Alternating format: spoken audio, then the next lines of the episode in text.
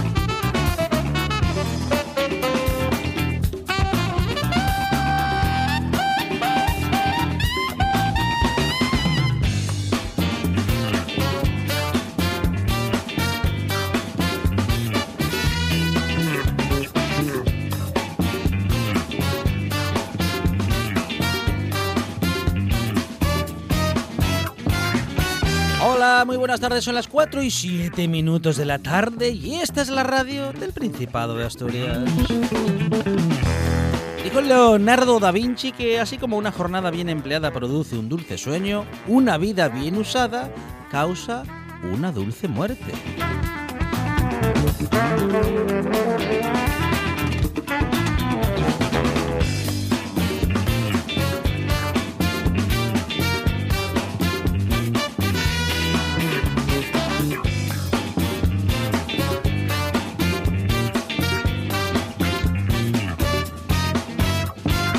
Ellas aprovechan cada minuto y dejan muy bien usada cada jornada en la producción. Sandra González y Arancha Margolles.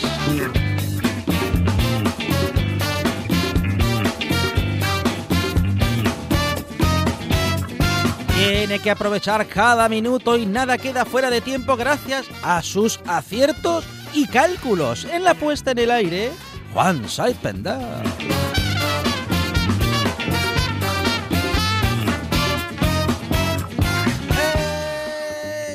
buena tarde y hasta las 8. Dice así.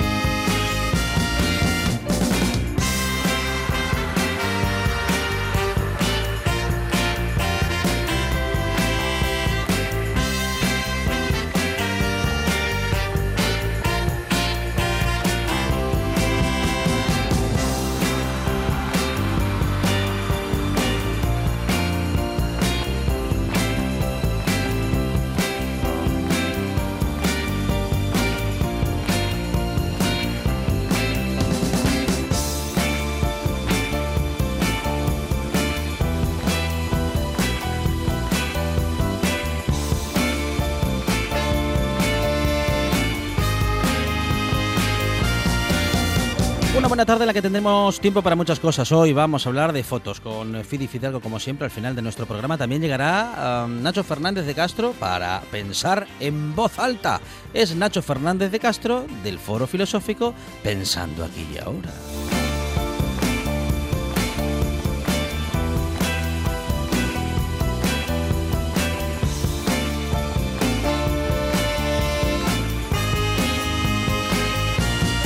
También tendremos tiempo, como siempre, de hablar de tecnología, bueno, de tecnología y de todo lo que a ellos les dé la gana, porque hoy llegan los moderniellos, Gombao y Gallo, Gallo y Gombao, también conocidos como Gombao y el otro, llegan para hablar de muchas cosas y será, como siempre, una sorpresa y lo más inesperado del día, lo que usted sabe que va a pasar, pero no sabe nunca qué esperar.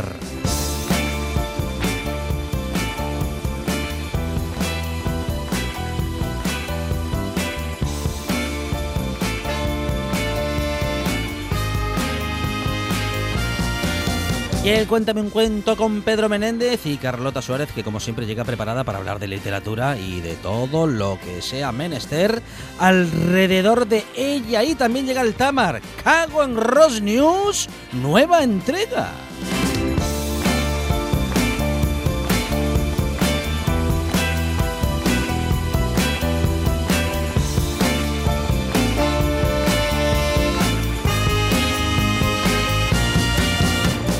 Vamos a empezar hablando de un libro muy interesante, La Nada Trascendente. David Pérez, escritor, estará con nosotros para hablar de su última publicación. Vamos a hacer que esta tarde merezca la pena, sobre todo escuchando la radio. Bueno, merezca la pena haciendo lo que usted le dé la gana y usted ya sabe que usted puede seguir haciendo todo aquello que quiera y pueda, porque la radio es compatible con la vida, igual que esta buena tarde, que en las próximas cuatro horas se va a meter en su vida siempre que usted quiere y siempre que usted nos deje. Claro, esto es la buena tarde y hasta las 8 no para.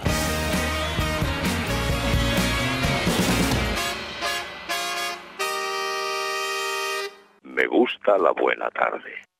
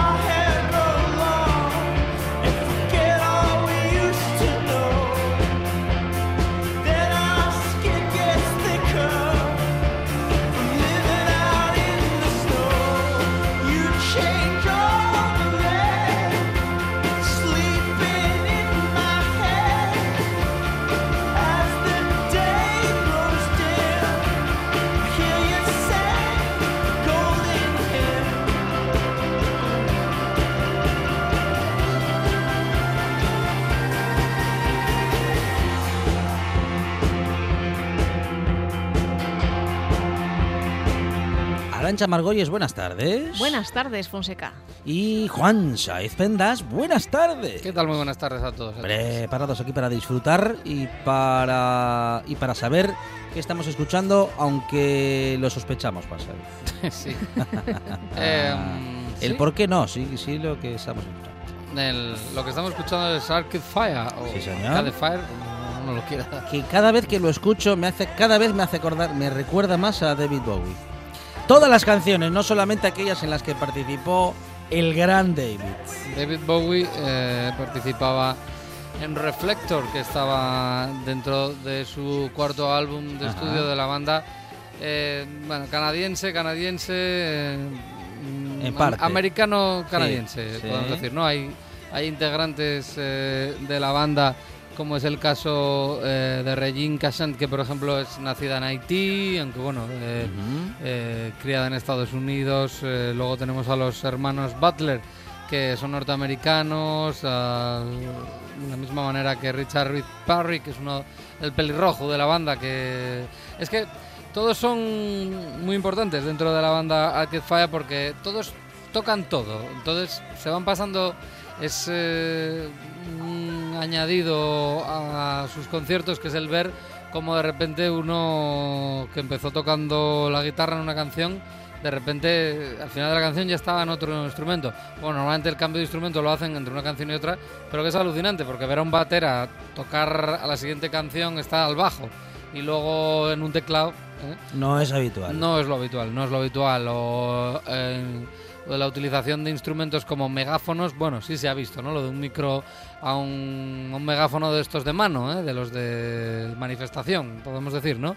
Como eso podemos, vamos a poder ver el- eh, algún detalle en el que posiblemente ese es su mejor álbum y que hoy va a ocuparnos todo el, el momento de efeméride musical. Porque fíjate que tal día como hoy nacía B.B. King, Alejandro. ¡Oh, qué bueno! Tal día como hoy nacía B.B. King, un, un eh, 16 de septiembre de 1925. Pero bueno, B.B. King seguramente a lo largo de toda la semana podemos disfrutar de su música eh, y celebrar su, su nacimiento, su efeméride. Seguro que el viernes con los Beltones pues también algo abordaremos ahí de B.B. King seguro. Pero es que este sábado, antes de ayer, eh, se cumplían 15 años de la publicación de este disco de Funeral, el primer álbum de Arcade Fire, con esto irrumpían en el mercado y además que rompían todos los moldes y se convertía probablemente en el mejor disco de, de la última década y media, podríamos decir. Yo, yo lo afirmaría.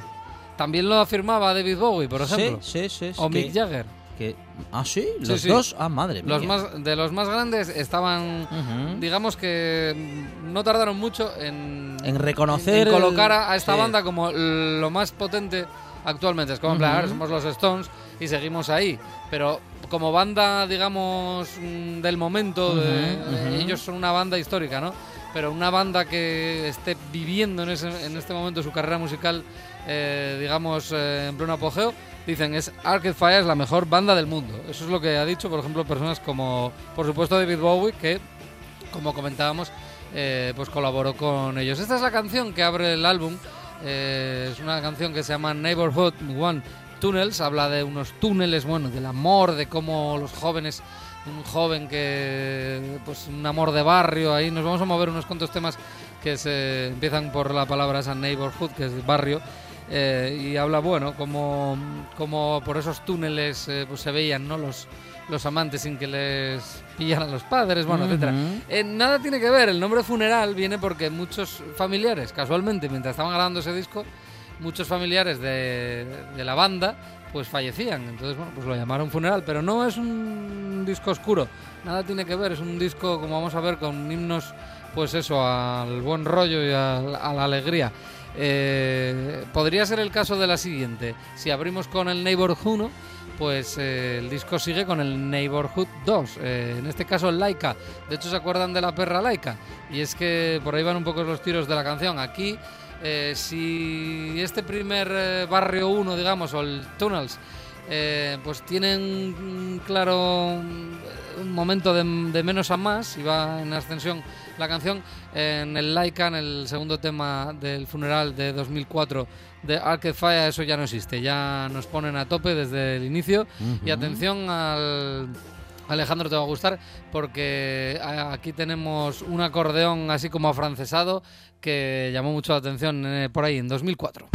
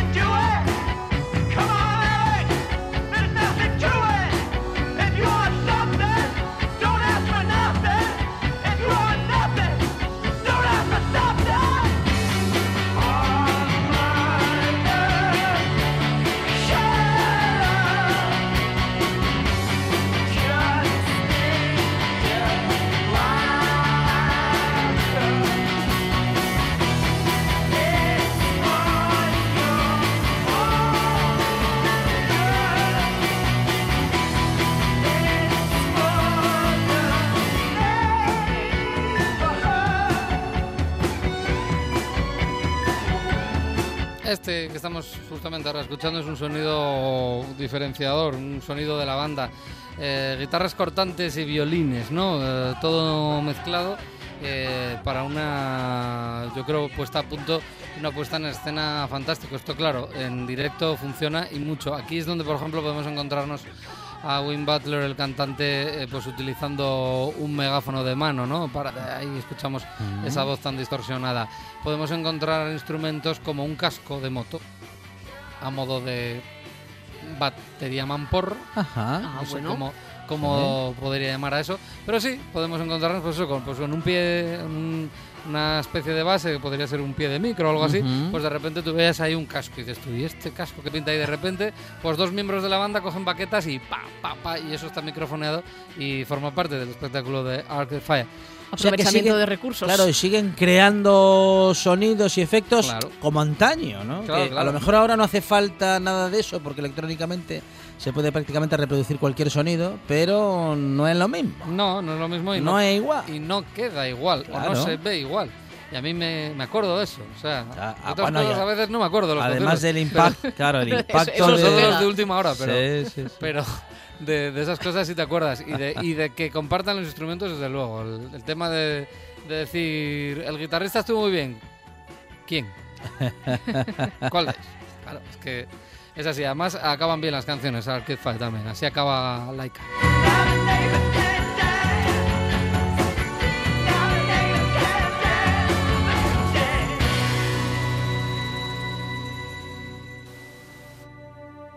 y se mete en eh, la siguiente pista del álbum, este, esta canción con nombre francés, Un Ensemble Lumière, un año sin luz, en el cual la banda también nos va a demostrar eh, que se mueven en otro tiempo más tranquilito muy muy bien, sobre todo para prepararte para la siguiente, que es el Power Out, es el Neighborhood 3, en el cual pues es uno de los himnos de- del disco y de la banda, ¿no?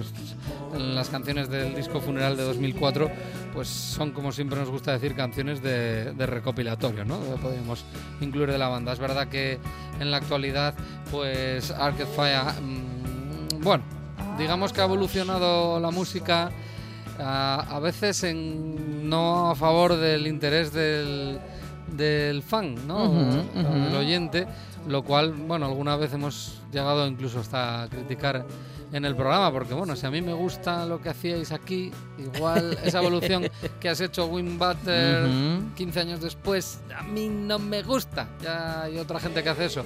Bueno, no sé. Everything, Everything Now es el último disco que publicaban, no sé si fue en 2018 o 2017. Win Butler, lo siento, antes había la fecha de tus discos, pero del último ya no me acuerdo. El caso es que ahí decidieron que. Es verdad que el concepto estaba muy bien, ¿no? Era como una crítica al todo ya.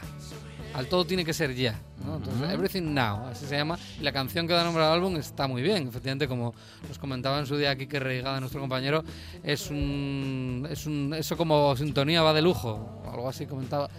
Y efectivamente es una canción que como sintonía podría ir genial, es una, una canción pues que conecta con todo el que la escucha, pero el álbum en sí ya es un poco más duro de escuchar, más que estos discos.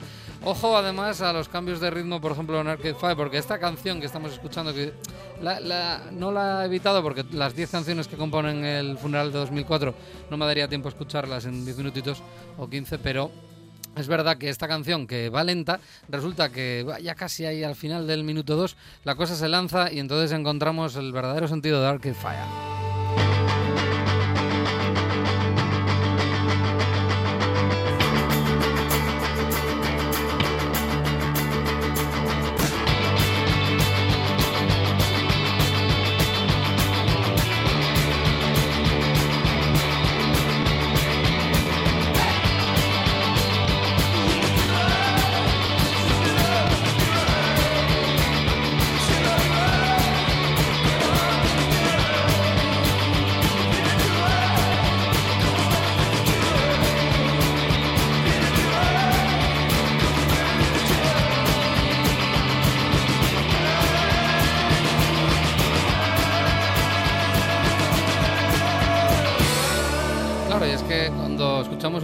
Hay que pensar en el global, ¿no? En el sonido global. Y esto te lleva a esto.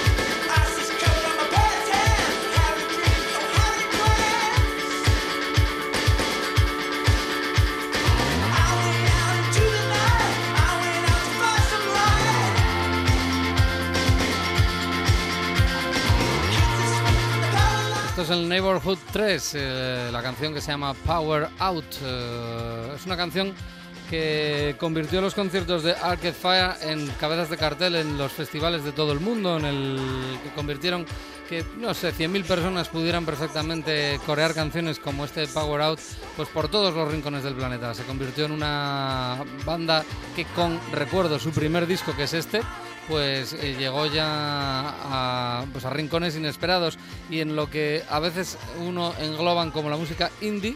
Resulta que esto podríamos meterlo dentro de música indie, pero claro, esto sobrepasó un poco la etiqueta del indie y llegó pues eso, al decir, ¿cómo estos que acaban de empezar pueden ser cabeza de cartel? No lo tenían fácil, o sea, no es que no hubiera, efectivamente, por ejemplo, en su momento leí una crítica sobre el disco en un blog eh, fantástico que se llama El Quinto Beatle, .com y ahí, por ejemplo, comentaban que efectivamente a veces surge un buen disco en un momento en el cual hay un vacío, ¿no? Digamos, en el un vacío en, el poder de, las listas en esos momentos, un disco que lleve la voz cantante.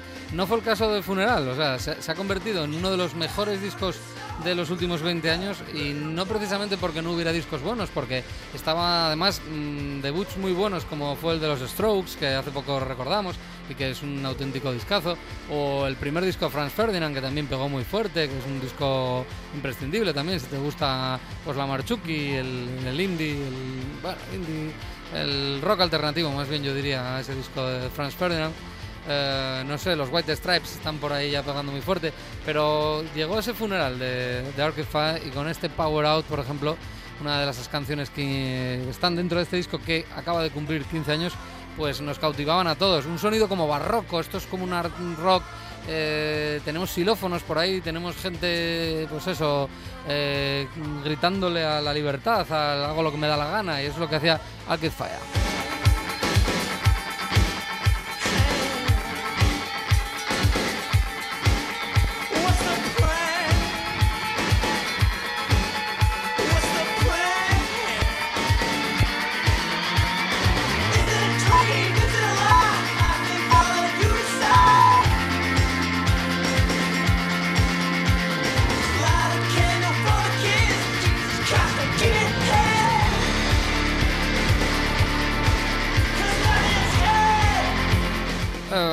Banda que, por ejemplo, nos sirve, pues eso, pa- precisamente para ponerlas como ejemplo de eh, que los, un violín no es algo aburrido, no es algo clásico. Tú puedes coger un violín o dos violines, como es este caso, son dos violines, eh, uf, y hacer esto, ¿no? Es eh, crear momentos tan épicos. Es la épica de Arcade Fire la que yo creo le convierte en el mejor disco de la década eh, del 2000, ¿no? De lo- cuando tú vas a una tienda de discos encuentras discos de los 60, de los 70, de los 50, de los 80, de los 90 y luego ya encuentras 2000 en adelante. Porque ahora sí, luego ya serían los la década de los ¿qué? De los 10, Sí, de los, sí, de los do- pues le decimos 2000. de los pero- 2000 de ahí para acá. Entonces, Claro. pues yo desde el 2000 firmaría probablemente, bueno, no sé. Siempre hay siempre el mejor disco no lo escuchaste, puede ser. Bueno, Estoy de acuerdo. Es el que está por llegar, bueno. Está por llegar. ser, sí. O es el mejor disco en ese momento. Por ejemplo, este Ujú. fue mi mejor disco en su momento. A día de hoy tengo otros discos Pero fue el mejor disco de todo el- para de- usted durante de- mucho de- tiempo. Del, mom- del- de que solo ponía ese, ¿entiendes? Pero ya no. Entonces ya eh, la, la música tiene siempre su tiempo. Hay veces que te gustan las cosas, hay veces que te gustan otras. Pero seguro que este no caduca, ¿no? No es como una peli que dices tú, uff, qué mal ha envejecido. No es el caso de este disco, de este eh, funeral de Arcade Fire. 15 años, no tiene demasiados años, pero ya es todo un clásico, todo, portada, todo, porque todo está, está bien en ese disco. Nos vamos a ir a un ejemplo de cómo puede empastar perfectamente una voz, alguien que canta, ¿Mm? con unos violines. La canción es muy tranquila, pero luego también, como suele pasar con Arcade Fire, y mira que bien acaban las cosas, eh, al final se lanza. If you. Love made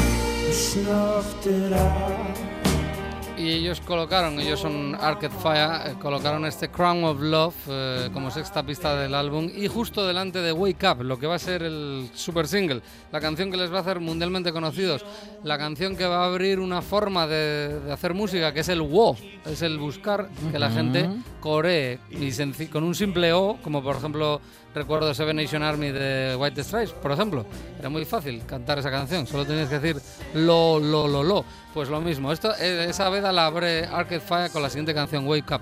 Pero, ¿cómo llegamos desde este tempo, eh, que es verdad que va a ir subiendo, de Crown of Love hacia el Wake Up, el tema, pues eso, más puntero de Fire? Porque la cosa va evolucionando, ¿no? Y Fire consigue, pues eso, que en el, allá por el minuto 3.40, donde Monchi Álvarez ya estaría ya quejándose de la duración, pues consiguen llegar a, a este punto en la canción. Ahí vamos.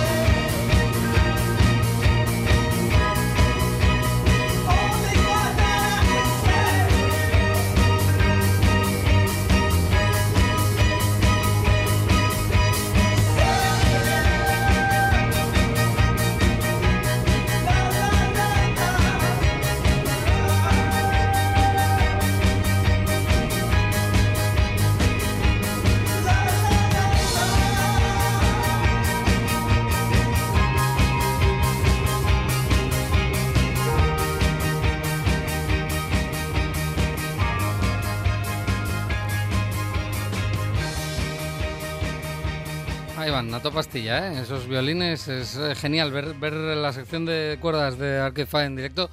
Es eh, fantástico, se lo recomiendo a todo el mundo. Dos mujeres dándolo absolutamente todo y poniendo la caña, o sea, el que da velocidad a una banda en ese momento de rock son los violines. Y entonces empieza Wake Up.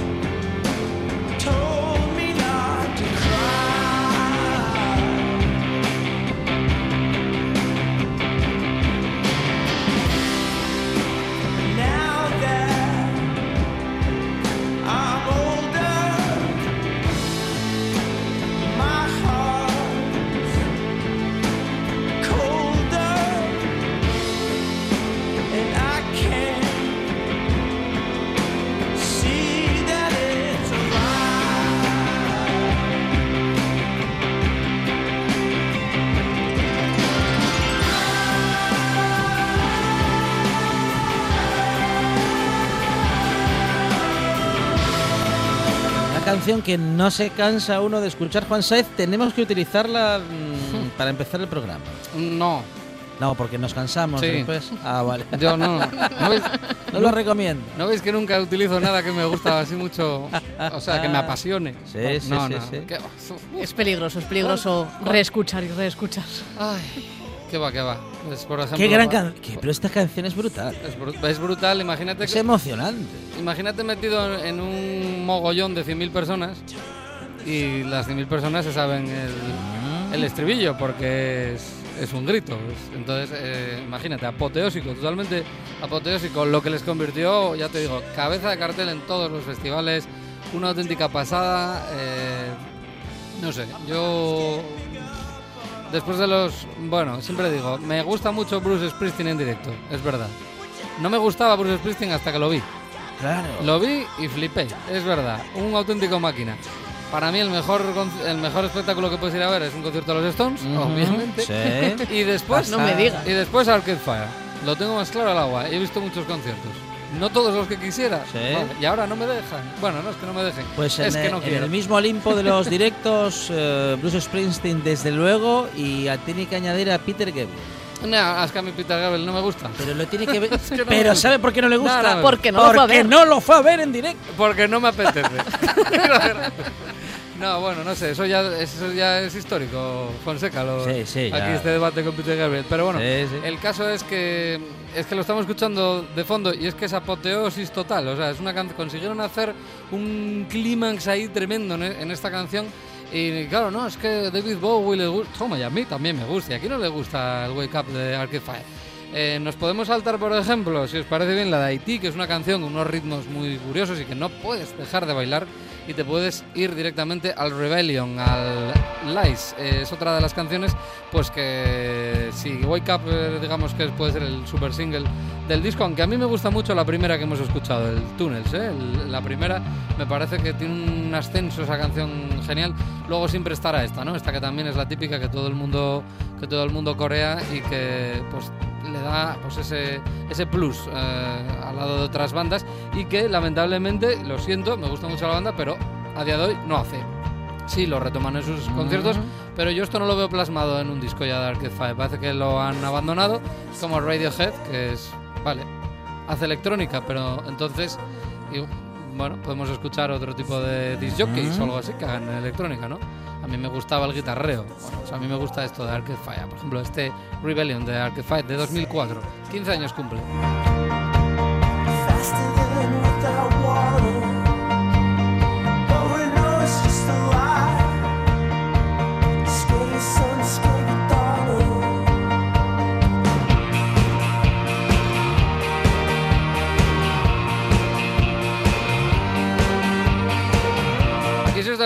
Eh, consiguen no quizás no el mismo ambiente, apoteósico que, el anterior en Wake Up, que lo consiguen a base de coros, pero aquí lo consiguen con un ritmo, pero eh, totalmente incesante, totalmente machacón de... es un... Es un acompañamiento tan bueno entre las guitarras y la batería y el resto de la banda. La línea de bajo, por cierto, que quizás no es lo que siempre se destaca de Arcade Fire, pero es fundamental para el buen funcionamiento de la banda. Y, y es casi lo mismo. O sea, en este Rebellion casi consiguen lo que Wake Up sin que haya ese tipo de coros eh, para que canten 100.000.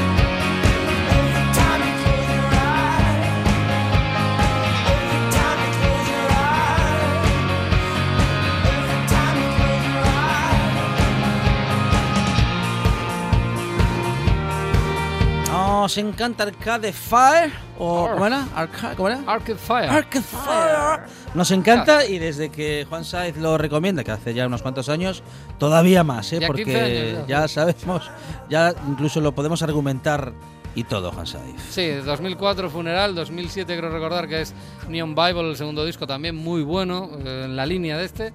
Eh, 2010 el Suburbs, que curiosamente Mm. ya empieza a tener un pelín ahí de comercial. Es el que ganó el Grammy al mejor álbum del año, es- ya sabéis qué es lo que pasa. Si te dan el Grammy al mejor álbum alternativo del año es que has hecho el mejor disco del año. Porque no se atreven a darle el mejor álbum del año a un álbum alternativo.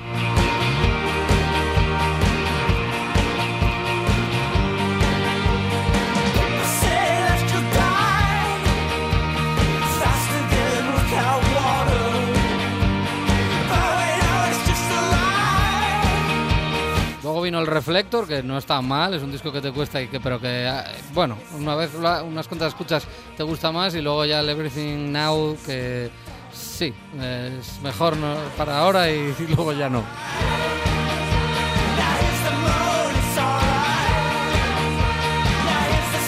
Dice Ramón Redondo, uh, lo que ha dicho Juan, las buenas películas no envejecen nunca. Supongo que será lo mismo en la música. Y yo creo que sí, ¿no? Que las buenas canciones tampoco envejecen. ¿El Regreso al Futuro es una buena peli?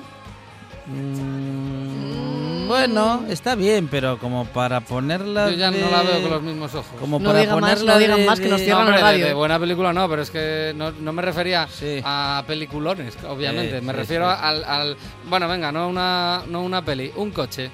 Un coche que tú veías Sí. Muy a menudo por todas las calles, de repente lo ves 15 años después y tú, madre Es verdad, ¿eh? vaya cuadrado. Algunos diseños se quedan viejos. Pues eso, Pero eso. bueno, cosas que molan mucho, pero, mire, que se pasan de moda. Pero una chico. muy. Mira, tre- es que tres buenas canciones que mm, es imposible. Johnny B. Good. Johnny B. Good. 50 años tiene esa canción. O más. Más. Sí. Yesterday, Yesterday, sí. dos minutos y pico. Ah, este- Muy por cierto, has nombrado dos canciones totalmente diferentes. Claro. Totalmente. Y eh, Escalera al cielo. Es que- vale, sí. 40 años. Esa Sí. no envejece. No, no, para nada. O, enve- o en todo caso, Pero porque es que es envejecen bien. Las obras maestras no Claro, envejecen, claro, claro, obviamente. claro. Yo no, no, no me refería a obras maestras, me refería a eso, a, la típico, a lo típico que te gustaba, que dices tú, ¿cómo me gusta? Es como el chándal de tactal, ¿cómo te gustaría gustar esos morados? Ah, A mí, yo, las fotos de mi infancia no las quiero ver por culpa de la ropa, no es por otra Por culpa del táctil. Por el Bueno, siempre se le puede echar la culpa Chándal. a nuestros adultos, madres, padres y tutores, Sí. que eran los que no, nos no, no, ten- no la culpa. la ropa. Yo, yo- Porque además era incómodo el Yo hace tiempo que lo entendí, la culpa no es de ellos. Y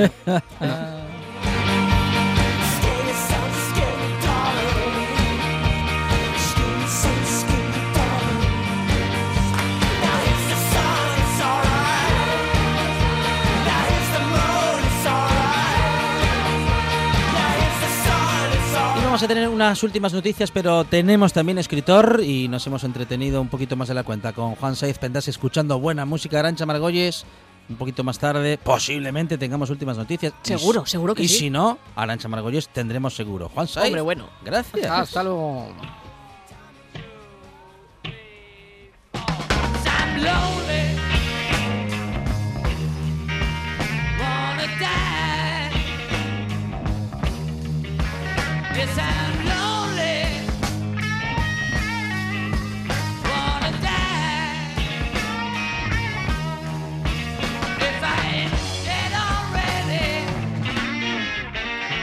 Girl, you know the reason in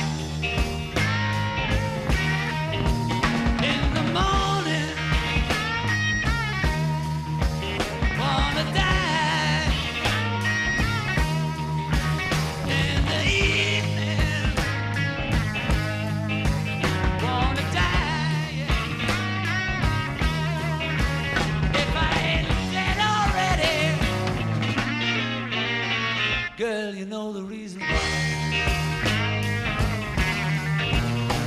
My mother was of the sky, my father was of the earth, but I am of the universe, and you know what it's worth. Lonely, wanna die. If I ain't dead already, girl, you know the reason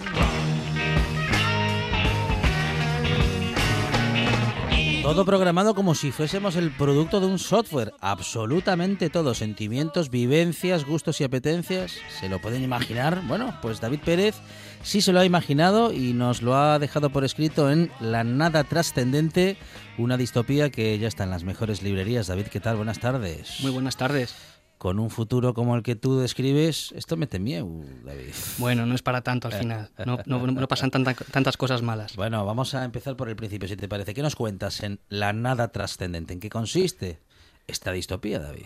Bueno, La nada trascendente eh, puede parecer que es un título un tanto enigmático. Mm. Seguramente tiene que ver con que parte de una, de una percepción o de un gusto personal eh, que tiene que ver con la filosofía. A mí me gusta bastante la filosofía desde pequeñito, seguramente desde el instituto, desde que una profesora abrió esa puerta. Y seguramente el título está relacionado con esa mirada filosófica em, que podríamos resumir em, de una forma simple, sin meternos en líos, relacionada con el existencialismo, en el sentido de que la conciencia humana, nuestra mente, es el origen, de, el origen del universo, de la realidad, y de algún modo, sin la conciencia humana, no existiría ese universo. Esa es la mirada del libro, de alguna forma, una mirada general. Bueno, que pase lo que pase, eh, el ser humano va a seguir siendo fundamental, ¿no? Para que esto siga funcionando. O en todo caso, para que esto siga funcionando como hasta ahora. Otra cosa es que sea, mm, en fin, muy mejorable y, o- o en todo caso bastante criticable incluso nuestro hacer y no hacer sobre, sobre este planeta y en este planeta, David. De alguna manera, tú lo decías, es una distopía. Distopía quiere decir lo contrario de una utopía. En el libro se plantea un futuro distópico con un contexto extremo, con Ujú. condiciones extremas, y que ojalá nunca se produzcan. Y mm, en esta distopía pues, ocurren una serie de revoluciones nacionales que avanzan desde Oriente hacia Ujú. Occidente, arrasando, digamos, de alguna forma la forma en que concebimos eh, ahora mismo nuestro mundo. Y entonces se instaura un sistema diferente, un sistema global dominado por las multinacionales.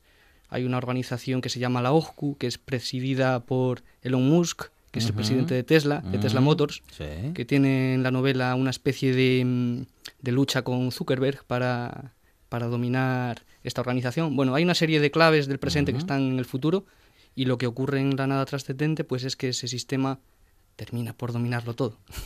Esto a lo que ahora, bueno, en fin, no, no le damos, bueno, mayor importancia. Hay muchas personas que sí, pero digo, David, para lo que es la actualidad, para lo que es la realidad, para lo que es lo que son las noticias, lo que sucede en las redes sociales, es decir, lo que sucede en esa vida virtual, en ese mundo paralelo, en esa visión de nosotros mismos y de los demás tan ideal, tan irreal.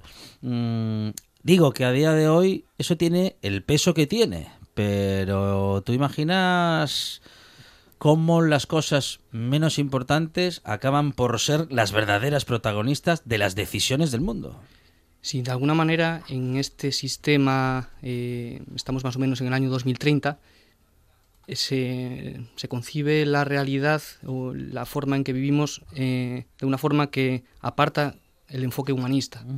Mm, De alguna manera todo está enfocado a la eficiencia, a la productividad, a, al, mayor, al mayor rendimiento en cada, en cada sección, en cada ámbito de la vida y todo lo que tiene que ver con, con un enfoque humanista, con la poesía, con la literatura, con lo que es genu- genuinamente humano, lo que nos, lo que nos hace humanos, eh, todo eso se aparta. Y eso es, es de alguna forma, eh, mm, no quiero decir peligroso, pero sí em, cruel. Eh, uno se, se siente desamparado. Si el ser humano avanza por esos caminos, podemos llegar a sentirnos de, ciertamente desamparados. Y eso in- lo intentamos reflejar. En tu historia también, eh, bueno, hay muchas cosas de esas que ya han pasado, pero vuelven a suceder, David. ¿En qué sentido?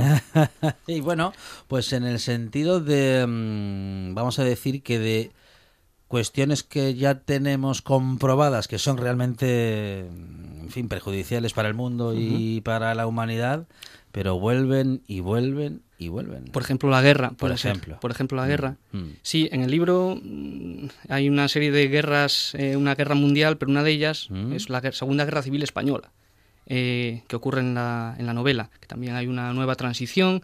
Bueno, todo está exagerado y todo está tratado en una clave futurista. ¿Y qué tan nuevo puede ser algo que se repite? Digo, como el neole- eh, como los neoliberales.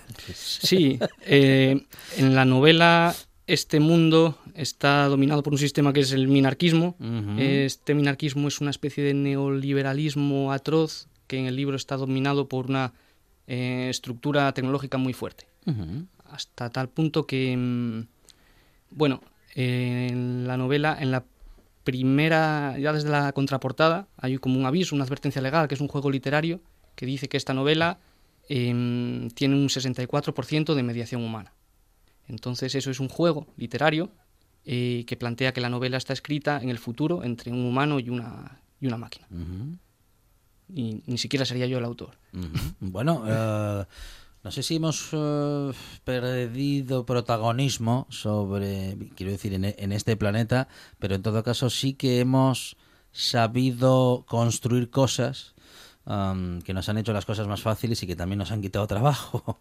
Y seguramente seguiremos creando cosas que, bueno, que nos sigan haciendo y ayudando a avanzar y a crecer de un modo exponencial respecto de lo que podía ser hasta a día de hoy, pero seguro que alguna de, esa, de esos cambios a- acaba también por rebotarnos o salpicarnos en aquello que no hubiésemos querido que, que sucediera. En todo caso, tu obra se desarrolla en varios escenarios y también has querido reflejar en ella eh, el lugar donde naciste, Boal. Bogal, en el occidente de Asturias, en el occidente. En un mundo que cambia tantísimo y que sigue haciéndolo David, eh, algunas cosas no sé si nunca cambian, pero en todo caso casi que sería fenomenal que no lo hicieran. En cierto modo, en nuestra memoria y en nosotros mismos no cambian del todo. No, y mm, bueno, el libro tampoco es tan, tan pesimista, tampoco plantea una visión tan pesimista del mundo. Y lo decíamos el otro día en la, en la presentación de Gijón, eh, a pesar de que el mundo es un mundo distópico desagradable, Ujú. la mirada es optimista y eso tiene que ver también con esa vuelta, esa mirada a la infancia, a los recuerdos. Y, mm, y hay una frase de, que está en las primeras páginas del libro, que es de Albert Camus, eh, que mm, dice, hay que imaginar a Sísifo contento. Sísifo es ese semidios que está condenado a levantar esta piedra, a subirla a la montaña y la piedra vuelve a caer y hay que volver a subirla. Y es una metáfora de la vida humana, pero aunque la vida a veces es complicada y hay cosas feas, pues hay que imaginarse o intentar imaginarse a Sísifo siempre contento. Porque de eso se trata, para eso estamos aquí. Bueno, David, eh, estábamos eh, hablando con David Pérez, eh, mm, escritor, que ha publicado La Nada Trascendente, una distopía, mm, bueno, en fin, un mundo imaginado hacia el futuro en el que ya no tenemos secretos, David. Eso es, es una, parte, una parte importante, que mm, en relación a lo que comentabas antes de cómo el presente está relacionado con el futuro, tiene que ver con el control de los datos, con la información que exponemos en las redes sociales, en nuestra virtualidad ahora tan cotidiana y que vemos también en la política, en los medios de comunicación, en el marketing, como se ha utilizado, por ejemplo, en el, en el Brexit para crear eh, ese escenario donde el sí podía ser posible. Em, Entonces, todo ese mundo de los datos eh, cada vez es más, es más relevante y en el libro simplemente lo llevamos a un extremo en el que hay un sistema que se llama Pangea, que es una especie de plataforma global donde todos estamos conectados, integrados. Ese sistema conoce eh, nuestros miedos más eh, oscuros, nuestros sueños, em, todas nuestras intenciones, y a partir de ahí se construye ese mundo donde, donde se desarrolla la novela. Prácticamente, David, eh, en un mundo en el que nadie tiene secretos, nadie es realmente un individuo, nadie es realmente, pues eso, un individuo con un mundo interior que solamente él conoce, que incluso solamente él conoce, aunque él mismo haya compartido muchos de esos secretos con otras personas, porque el relato nunca es exactamente lo que uno lleva dentro. Y lo más peligroso es que el sistema a esas personas que, mm, como conoce sus secretos, a esas personas eh, cuya forma de ser no le interesan porque a lo mejor les gusta la poesía o a lo mejor piensan que este mm, que el mundo debería ser de otra forma, pues a esa gente las la, la aparta del sistema eh, porque conoce esos secretos. Y, mm, y bueno, hay también algo que creo que es importante en el libro, que es, o algo que yo quería transmitir, que es una forma de un relato sobre mi generación. Yo nací en el, en el 84, en Boal, como, como decías. Em, y creo que a mi generación mm, el sistema nos vendió unas expectativas que después, por una serie de circunstancias, no se cumplieron. Y de alguna manera esta, este libro quiere ser un homenaje a esa generación, em, un homenaje compasivo, aunque también crítico. También hay que, hay que criticarnos, por supuesto. La vuelta a casa es el refugio mm, ante cualquiera de estas circunstancias. Sigue siendo o seguirá siendo nuestro hogar ese lugar en el que sí que podemos seguir teniendo secretos. De alguna manera la vuelta a casa, Ajá. ya a ese Boal, es eh, de alguna manera un escenario que sirve como para redimirse, eh, hay una, hay una montaña ahí en Penácaros que yo ve, que se llama. Penácaros que yo veía desde pequeñito, en la parte de atrás de mi casa, y de alguna, de alguna manera esta montaña es como un epicentro donde termina eh, confluyendo toda la novela. Y, y desde luego, la infancia, Asturias, eh, lo, que, lo que tenemos en nuestro imaginario, que es, es muy importante y hay que defenderlo. En uno de tu, en tu novela, digo, uno de tus personajes es periodista. Mm, eh, ¿Tiene sentido el periodismo cuando ya los- nuestros secretos y todo, lo, todo aquello que se desconoce en principio ya es conocido por todos? Pues es curioso, el periodista se llama, se llama Miguel Samanes, él trabaja en, en una... Él escucha mucho la radio, por cierto, por las mañanas. Ajá. Sí, le gusta escuchar la radio porque le conecta, le conecta a la realidad, aunque los boletines informativos están hechos también por inteligencia artificial. Solo queda mm, eh, rastro de humanidad en la radio, en las tertulias. En las tertulias es donde es lo que más les le gusta escuchar a él por las mañanas. Y mm, bueno, él trabaja en una redacción de un periódico, donde hay un ordenador cuántico que les dice a los periodistas no solamente los titulares cuáles deben ser para llegar exactamente a la audiencia y el segmento adecuado, sino que les obliga a quitar adjetivos, les controla la forma de escribir. Después hay, bueno, eh, podemos hablar más sobre esto. Hay una especie de corriente nueva del periodismo que se llama periodismo perfecto, em, donde no puede haber ningún rastro de objetividad. Bueno, ocurren una serie de cosas en esa redacción del futuro, en el periódico El Universal, que es un periódico inventado. Bueno, pues eh, un futuro eh, que imagina nuestro invitado de hoy, que ha imaginado y que ha dejado bien escrito eh, en la nada trascendente, es David Pérez y él dice que ese mundo es el que él ha imaginado y que en la historia, aunque podría acercarnos al desánimo, eh, nada más lejos de esa sensación, eh, David deja abierta una luz de esperanza porque David mientras sigamos siendo humanos, todo es posible. Claro que sí, todo es posible, todo irá bien. David, muchas gracias y enhorabuena. A vosotros, muchísimas gracias.